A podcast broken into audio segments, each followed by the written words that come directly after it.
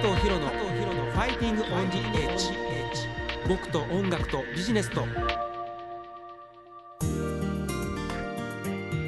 こんばんは。ご機嫌いかがですか？加藤博です。こんばんは。桑原理沙です。もう夏来ちゃいましたもうね暑い暑い本当に。リサさんはうん。どうですか、夏は遊びに行ったりすると思うんですけど、うん。海と山でいうとどっちが好きですか、私は断然海ですね。ああ海。うんヒロさんは？僕はねうんどっちも。どっちも大好き。するどどっちがいいって聞いておきながら。うんど。っちもね。まあでもでもそれぞれ良さありますよね。まあね、うん、私はねあの波の音をね、うん。もう聞くのが大好きで、はいはいはい。やっぱずっと見てるとこうなんかちっちゃい悩み事とかもね、うん。飛んじゃいません？あの海の大きいの見てると。まあ確かにねうん。水平線とか見てるとねね本当にね自分たちがいかにちっぽけかっていうこと分かりますしね。山の魅力は？山はねやっぱりねあの大自然ですよ、うん。そその空気感っていうのはねうん。やっぱりあの木々が生い茂ってはい。ねもう本当に酸素がいっぱいって感じじゃないですか。確かにね、うん。季節によっても全然違う表情を見せてくれるしね。だからね海に山にはい。夏はたくさん遊びたいと思います、いいですね、遊びましょう、あ、そう僕もねまあ海も好きなので、うん。まあ、海も好きっていうか、まあ、釣りが好きなのでね。あうーん。夏の釣り。おおギラギラ太陽暑そうだ。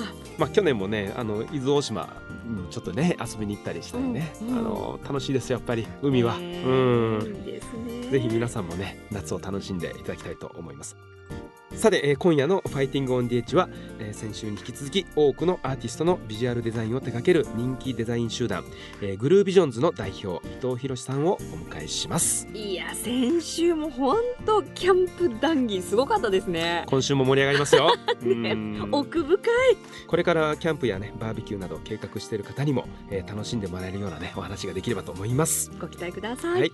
えーそして今夜の僕のニューミュージック自慢はスターダストレビュー取り上げてみたいと思います。いいですね。うーんスタレビですよ。ね、えー加藤博のファイティングオンディエッジ僕と音楽とビジネスと東京 FM と FM 熊本の2曲ネットでお送りします、えー今夜もよろしくお願いします、よろしくお願いします。えーそれでは今日もこの曲から聴いてもらいましょう、えーぜひこの曲と一緒に今年の夏をね楽しんでいただきたいと思います。加藤博で Fly into the Summer 加藤博のファイティングオンジエッジ僕と音楽とビジネスと。え僕加藤博の新曲 Fly into the Summer を聴いてもらっています。もうこの曲聞くとねあの PV のヒロさん浮かんできますね。ちょみんなにな、ねみんなに言われますよ。やっぱり、うん。特に最後の場面ね。ね、うん。そうそう。皆さんまだ見てないという方ぜひチェックしてみてください、はい。まあ、前回ねあのライブのお話もちょっとしたんですけども、ええ。もう結構ね嬉しかったのが、うん。まあ、ラジオをねあの、うん。聞いてでライブ来たんですって言ってくれる方もいらっしゃって。それ嬉しいですね。うん嬉しいですよねまああのライブが終わったので、うん。やっぱり次はねそのアルバムの完成に向けてっていうことになるんですけども、まあ、そうこうしてる間に、まあ、いろんなあのお話を頂戴したりしてですね、はい。まあ、リクシルのリフォームショップのですね、えーショートムービーの制作のお話がありましてでそのショートムービーのイメージソングを、まあ、僕が書き下ろすというですね。あのそんなお仕事のお話も頂戴しましてですね。ええ。どんな感じの曲になったこうんですか？ねこれは泣ける曲だと思いますよ。へえ。うん。あのーなんていうんですかね歌詞がねやっぱりその、えー元気が出る曲にしたかったので、うん。まあ、みんなねその壁にぶち当たりながらもねまた前を向いてね、えー歩いていけるってそういう曲にしたかったんですけど、えーその僕のイメージソングがね、えーそのショートムービーで、えー使われますので、えーまあ、ウェブでねあの公開されると思いますのでぜひ楽しみにしておいていただければなというふうに思います。完成したらぜひホームページにリンク貼っといてくださいもちろんんです。ぜひ見てください。ではそのショートムービーのイメージソングをね聞いていただきたいと思います。えー加藤博でいつか笑えるよ。加藤博のファイティングオンジエッジ。僕と音楽とビジネスと。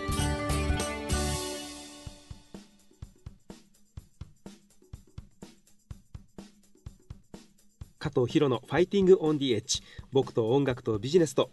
加藤博と桑原理沙がお送りしていますではここでゲストをご紹介しましょう、えーグラフィックをはじめ音楽や出版インテリアにファッションと幅広く活躍するデザイン集団グルービジョンズの代表伊藤弘さんですこんばんは。こんばんは。こんばんは。今週もよろしくお願いいたします。よろしくお願いします。お願いします。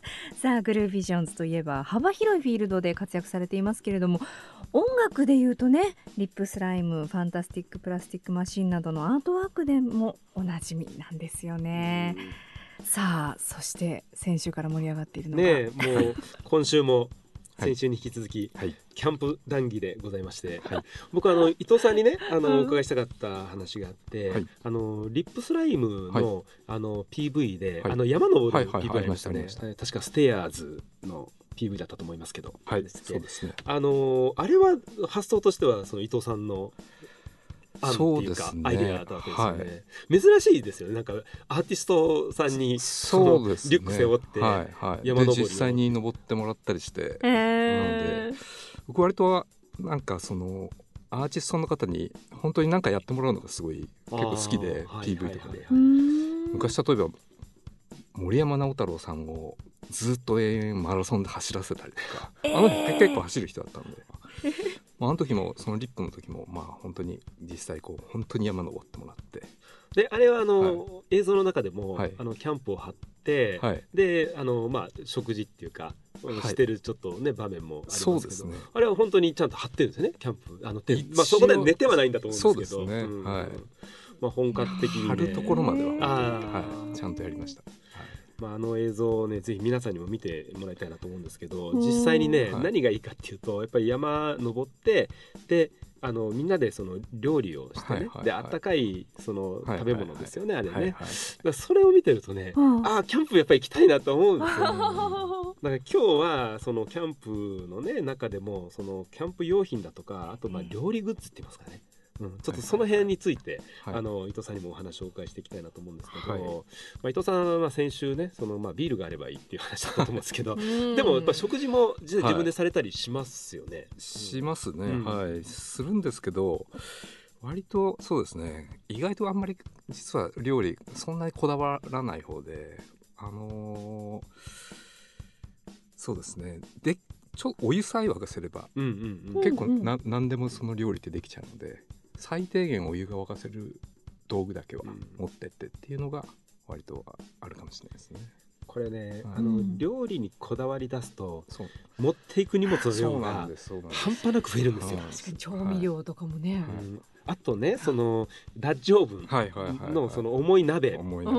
あれはね確かにやりたいんですよキャンプ行ったら、うん。そのダッジオーブン料理ってやりたいんですけど、えあんな重いものをね 持っていくこと自体がどうなのかって僕もだんだん思うようになってきて、家族で行く時は本当に持ってったりはするんですけど、まあ、実際そのあの後片付けも大変だしとか、うん。そうなんですよね。結構一気にこうハードルが上がっちゃうんですよね。そうなんですよね。だけどあんまりなんかこう変な話こうまあ適当でいいかと思うと、うんうん。だいぶこうハードルが低くなってすごい、ね、キャンプ行くの楽になるんです。まあ正直、まあ、カップ麺といや本当にまさしくコーヒはい、あのインスタントコーヒーあですね。で十分なんですよね。なんか、これ都会で食べるより美味しいあ全然美味しい。全然美味しいますよね全然美味しいんです全然美味しいですはい。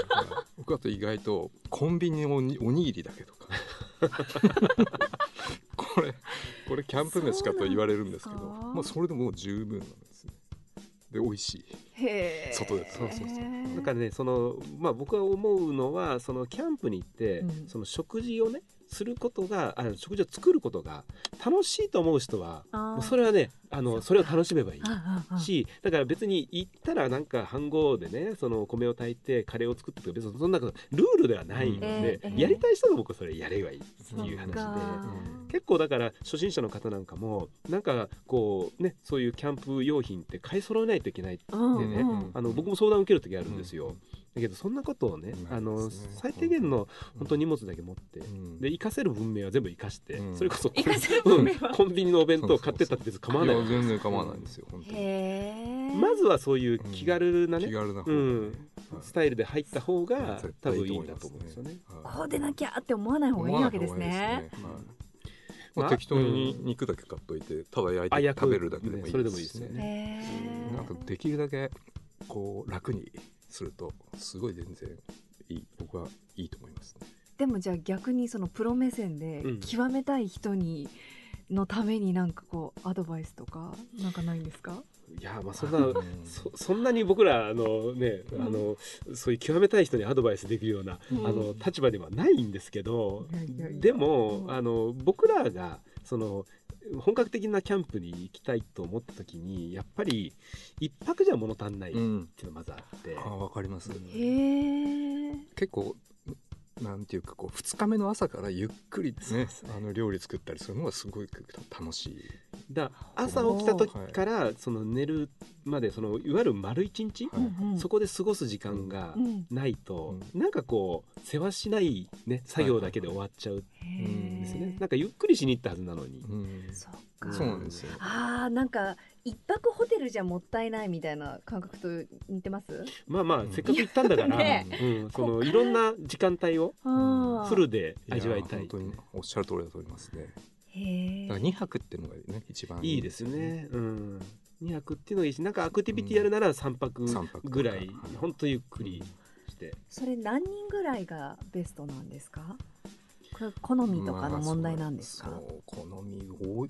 でもあれでしょうね。まあ一こう楽な人がいいですよね。うん。人数というよりは。なんかうんその通りですね、うん。なんかあんまり気を使わなくていい人と行くのが一番いいんじゃないですか。気の合う人と、へまあ、家族家族でねでもいいですね揃っていくっていうのが一番いいし、うんいいと思いで仲のいい家族と一緒に行あくっていうのも、あ本当にそうです。僕なんか、ね、犬をねこう飼ってましたから、うん。まあ、犬と一緒に、ね、こう過ごす時間と場所を求めてキャンプに行くみたいなところがあったので、だから犬仲間で、はい。本当に仲のいい犬仲間でまあ行ってね、うん、テント張って寝たりとか、まあ、そういうことをよくやってましたね。えへえまさか一人でキャンプとかあいや僕はねあとね本当に今あの、うん。言おうと思ったんですけどおすすめは意外と一人。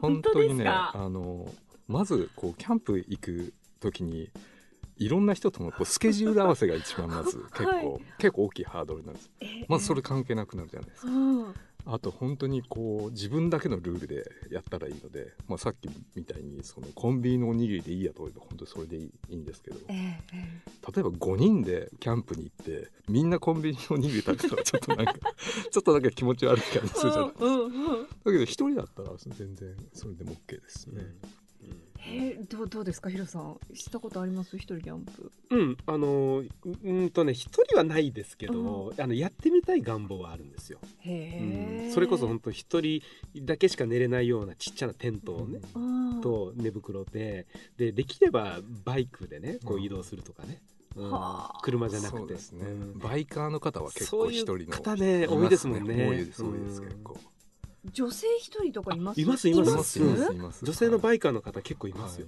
あそうですか、やっぱり荷物コンパクトにするのでやっぱりそのキャンプ用品の話になっちゃうんですけど、うん。すごく最近小型化してきてるんですよね。はいだからさっきあの伊藤さんが言われた、はいはい。そのお湯沸かせればいいっていう話も、はいはいお湯沸かすためのあのガスの、はい。あのまあ、ちっちゃな用具っていうのも、うん。もう畳めば本当もう手のひらに収まるようなやつちっちゃいとかで軽いんですよ。はいはいそういうふうにねぎあの道具もどんどん進歩してってるし、うん。でうんお金をかけようと思えばいくらでもかけれるんですキャンプって。うんうんでそれこそあのテントをね張って寝る時の下に敷くマットだってあのすごく高機能の、はいはい。もうあの全然そのいろいろありますね。ゴツゴツが全然感じられないようなものとか、へーその代わり荷物はあっという間に増える。うん。そう。だからキャンプの面白いところはその設計って言いますかね。ね。自分のやりたいことと、まあ、それに見合った道具を揃えて、うん。どうやって設計して何をやるかっていうところが自分で作れちゃうっていうのはもうキャンプの醍醐味の一つなんじゃないかなって。僕は思いますけどね。うん。確かだから本当に人にものすごいなんていうか豪華なセットであのね家そのもの持ってきたんじゃないかぐらいな人そういう人もいますね。いれば本当に質素にやってる人もいれば、まあ、それそれぞれのあのスタイルいろいろなどんなスタイルでもありだと思うんですよね。もうここだわる人はねシステムキッチンみたいなものをねいやーもう設営してねはい。すごいですよもう本当に。いやそんだけのものを売ってるっていうのがね、確かに。うん。でもあのそういうキャンプグッズってはい。防災グッズとしても非常に役に立つって聞それはくので、それはそうかもしれないですね。ね。はい。あの準備しておくとねキャンプも楽しめて、はいはいはい。いざという時にも使えていいかもしれないですね。あとこう非常食みたいなのも一応こうキャンプ用品と言えなくもないので、うんうん例えばうんまあある程度その自分のあのところにあってストックしていた非常食みたいなものをキャンプでもうね一回消費しちゃって、うん。また新しく買い直したりとかも。なるほど。結構あると思いますけどね。そういうことしてる人もいますね。そうですね。へうー。んなんか、ねややってみたくなってきましたよじゃあリサさんちょっと久々に、ねリサさんが免許取ったら。リサさんの。車の免許をねうん。今更ながら。あ今ですか。運転する車でまだあいいですね第一段階なんですけど。あ荷物は僕用意しますから、足だけ用意していただいて。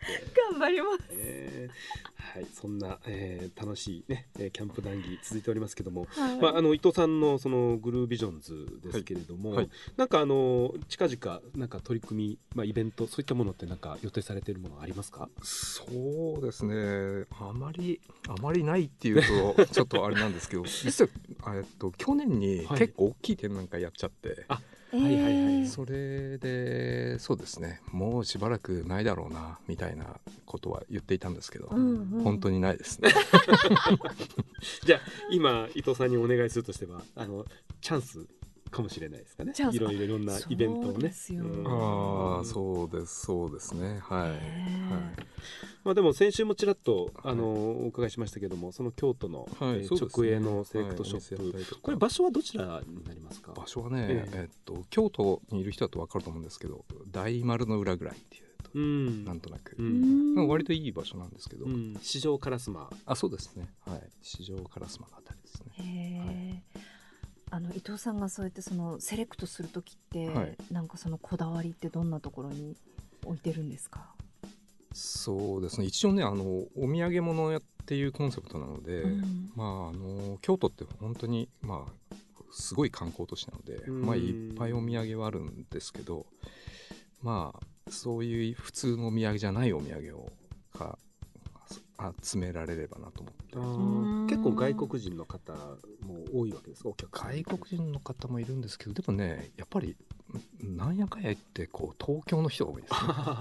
なるほどなるほど、へー。うん。東京のひお客さんがすごく多くて。まあちょっと京都に来てなんか買っていくと。うん。その時に、まあ、ちょっと変なお土産買おうみたいなそういうちょっと変な人が来てくれるという感じなんじゃないですか。でもアーティストが選ぶそのものってなんか興味ありますよね。なんかひひとひねりありそうな。そうですね。ひとひとひねりはひとひねりだけはあるんですけどね。本当に、へーはい、でもまああのなんかね機会があったらぜひ。そうですね、はい。ええ。ぜひ。えーまあねうん、ラジオを聞きのね、はい。皆さんもそうですね。ぜひ京都にね、遊びに行かれた時には、ね、伊藤さんのお店行って、しかも土日と祝日しかやってないので。ああはい、そこを狙って、え ちょっえと待ってください。本当ですか？いや本当です本当です、はすごいなんか贅沢な営業の仕方。い、それもなんかかキャンプになんか似てますよね。もう一泊しちゃおうかみたいな感じの気ままさがねなんか。ねそうですね。自由な感じで羨ましい それでは今日ね最後に伊藤さんの,、ね、本あのおすすめの音楽をね紹介していただきたいんですけれども、はい。今日は何にしましょうか？えっと先週と同じく、えっと、カナダのアーティストなんですけどええ。ブルース・コックバーンの「 Happy Good Morning Blues」を聴いていただきます。この曲もあれですか？キャンプ行かれる時にそうですね。あのる曲ですか？大体車の中で聴く曲決まってるのでああいいですね。その中の一曲です、はい、それではお聞きいただきましょう。ブルース・コックバーン Happy Good Morning Bluesゲストはえーグルービジョンズ代表の伊藤弘さんでした。どうもありがとうございました。ありがとうごありざいますがとうございました。加藤博の「ファイティング・オン・ジ・エッジ」僕と音楽とビジネスと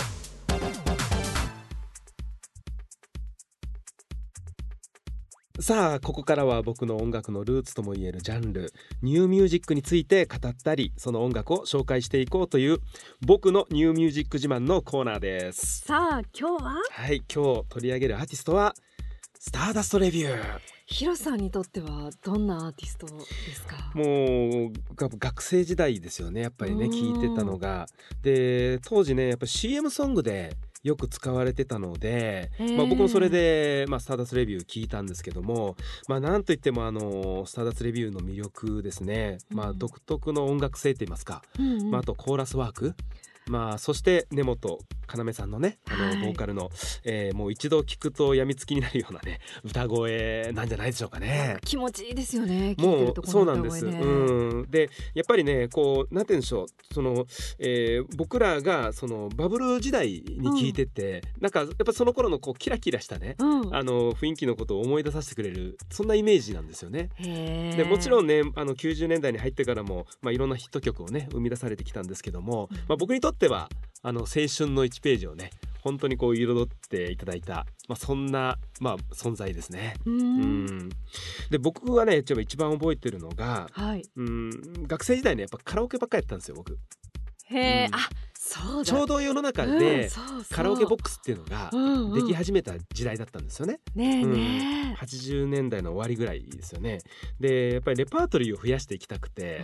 え、でまあよく一緒に、まあ、あのカラオケに行ってた先輩がね歌ってた曲があのスターダストレビューのね「トワイライト・アベニュー」っていう曲でうんでそれをね先輩が歌ってるのを聞いてああいい曲だなって思ったんですよね。で、まあ、テレビの CM でもかかったりしてねスターダストレビューの曲が、まあ、それであのいっぱいその CD をねあの借りて聞いたの覚えてますよ。うん、でまあ僕が1992年にアメリカに行ってしまってからはねちょっとあの聞く機会がね僕も減ってしまったんですけども、まあ、その後もねあの1993年のね、えーリリースの「木蓮の涙」まあ、これなんかはもう大ヒット曲の一つですよね。ううん。ん。まあやっぱりね僕根本要さんがねあの好きでええ。あの学生時代だと思うんですけども、えー昼間テレビ見てて「笑っていいとも」にね、はい。あのある日根本要さんで出られてて、うん。でタモリさんとのやり取りの中でねええ。あのいや僕兄弟の中でね自分だけこんなフラフラした仕事をまだしてるので親が心配してるんでしょみたいなことを そのコメントで言われてたのうんうん。がすごく印象的で。へえ。で僕から見るとねもうスターダストレビューでもう売れてるじゃないですか、うん。ミュージシャンとしてもう成功されてるのにえでもご自身はあのフラフラした仕事をしてるっていうふうにその表現されてたのがすごく面白くて、あのミュージシャンっていうのはそういうフラフラした仕事なんだってでもその時からちょっとなんかそこに憧れるヒロさんがいたのかもしれないですね。ないね。うんなんかねあのすごく、えー面白いなってね思ったのを今でも覚えてますね。へうんえまあそんなスターダストレビューね。あのぜひ皆さんにねあのその僕が初めて聴いたその曲をねお届けしたいと思います、えースターダストレビューの、えー4枚目のシングルですね。1983年のおナンバーです、えースターダストレビューで「トワイライト・アベニュー」加藤博の「ファイティング・オン・ジ・エッジ」僕と音楽とビジネスと。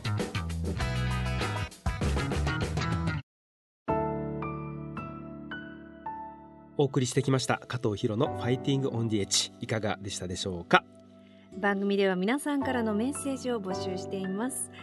番組ウェブサイトの右上にありますメッセージフォームからぜひお送りください。ウェブサイトはですね加藤博のファイティングオンジエッジで検索してください。